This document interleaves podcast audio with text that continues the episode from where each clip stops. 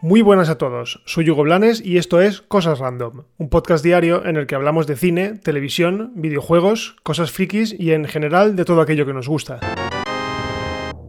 Por fin es viernes y hoy empezamos las noticias con televisión, ya que la cadena de televisión estadounidense de CW, la CW, resulta que ha decidido retrasar el inicio de su temporada hasta principios de 2021. La CW, para quien no lo sepa, es la cadena encargada de emitir todas las series del llamado Arrowverso, que no es otra cosa que las series de televisión de DC Comics. Series como por ejemplo Supergirl, The Flash, Batwoman, Legends of Tomorrow o la nueva Superman y Lois tenían que empezar su andadura en septiembre de este año. Pero claro, debido a los parones de producción, la cadena ha tenido que posponer todos sus estrenos a enero y febrero, que es cuando se estrenan normalmente las series de la mid-season. Lógicamente, también se retrasan otras series de la cadena como La Nueva Embrujadas, Riverdale o el remake de Walker Texas Ranger. Sí, un remake de la serie de Chuck Norris. La única que de momento se salva del retraso es la temporada final de Supernatural, que, bueno, imagino que es que ya estaba grabada y solo les queda emitirla. En fin, una decisión muy esperada que hará que este otoño tengamos un vacío de estrenos bastante importante, porque ya os digo que si esta ha sido la primera en pronunciarse, las demás van a venir después. Así que veremos en qué queda.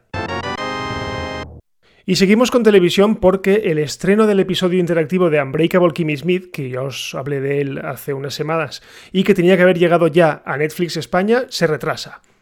¿Por qué? Pues básicamente por una razón, el doblaje.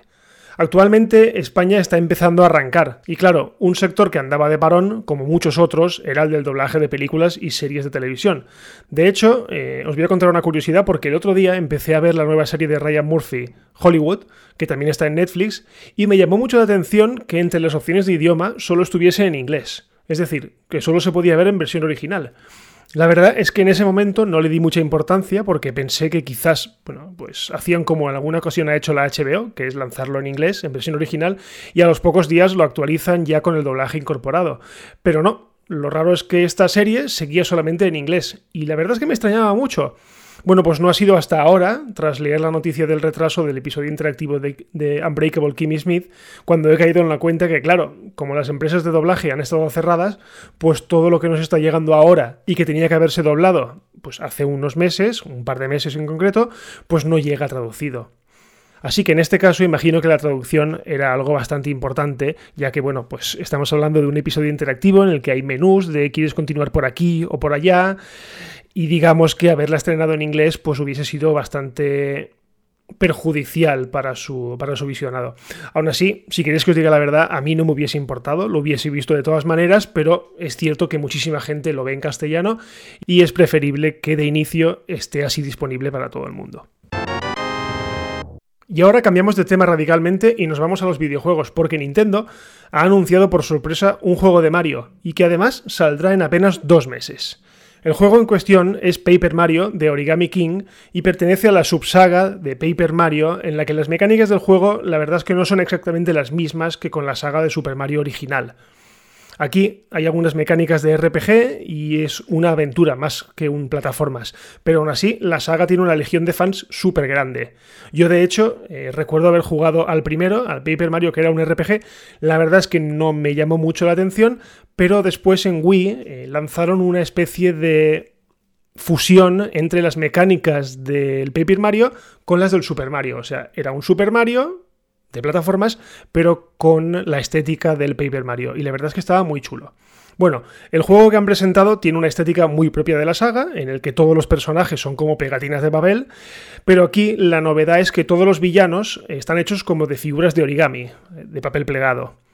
Lo mejor de todo es que para tenerlo solo tendremos que esperar hasta el 17 de julio de este mismo año, o sea, nada, dos meses. Y como digo, la verdad es que ha sido una sorpresa, porque no somos pocos los que pensábamos que este año eh, Nintendo Switch venía bastante pobre en cuanto a lanzamientos. Así que este título, y a la espera de que lleguen los rumoreados remakes de Super Mario 64, Super Mario Sunshine y Super Mario Galaxy, harán que este año 2020 pues, se apañe un poco en cuanto a juegos exclusivos. Os dejo por si lo queréis ver el tráiler en las notas del episodio. Y por cierto, seguimos y terminamos con videojuegos porque la Epic Games Store, eh, una de las tiendas principales de videojuegos en PC, está ofreciendo gratis el fantástico GTA V, es decir, el Gran Theft Auto V, uno de los mejores juegos de la historia y uno de los más vendidos de todos los tiempos. Entre otras cosas porque ha salido tanto para consolas de vieja generación como de nueva como para PC. Y claro, se ve que ahora parece que como ya lo tiene todo el mundo, pues han decidido regalarlo. Para quien no lo sepa, el GTA V es un juego tipo sandbox, es decir, de mundo abierto en el que tienes que realizar misiones para avanzar, pero lo mejor de todo es la libertad absoluta que tienes de movimientos para realizar todo tipo de perrerías, robar coches, enfrentarte a bandas de traficantes, planear robos, en fin, un juegazo se mire por donde se mire. Yo lo tengo en PlayStation 3, me lo compré cuando salió y hace bastantes años ya, y he de reconocer que le metí muchísimas horas. Así que si eres uno de los pocos que todavía no ha jugado a esta maravilla y tienes un PC, ni te lo pienses.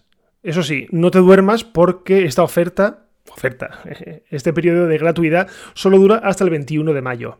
Ah, y por cierto, si eres aficionado al baloncesto, mi prima Ada me ha dado un chivatazo y es que el NBA 2K20 está a 3 y 5 euros en las tiendas digitales de Xbox y PlayStation respectivamente. Un chollazo que solo estará disponible hasta el próximo 18 de mayo, así que aprovecha. Bueno, y hasta aquí el episodio de hoy de Cosas Random. Recordad que todos los días a partir de las 7 de la mañana, hora peninsular de España, tendréis un nuevo episodio disponible. En este caso ya está el lunes, porque mañana es sábado. Y como siempre, pues como estamos disponibles en todas las plataformas, pues compartid. Eh, si os gusta, dejad valoraciones, dejad estrellitas. Y si me queréis leer en Twitter, estoy en arroba Hugo Blanes. Y si nada pasa, pues nos escuchamos el lunes. Adiós.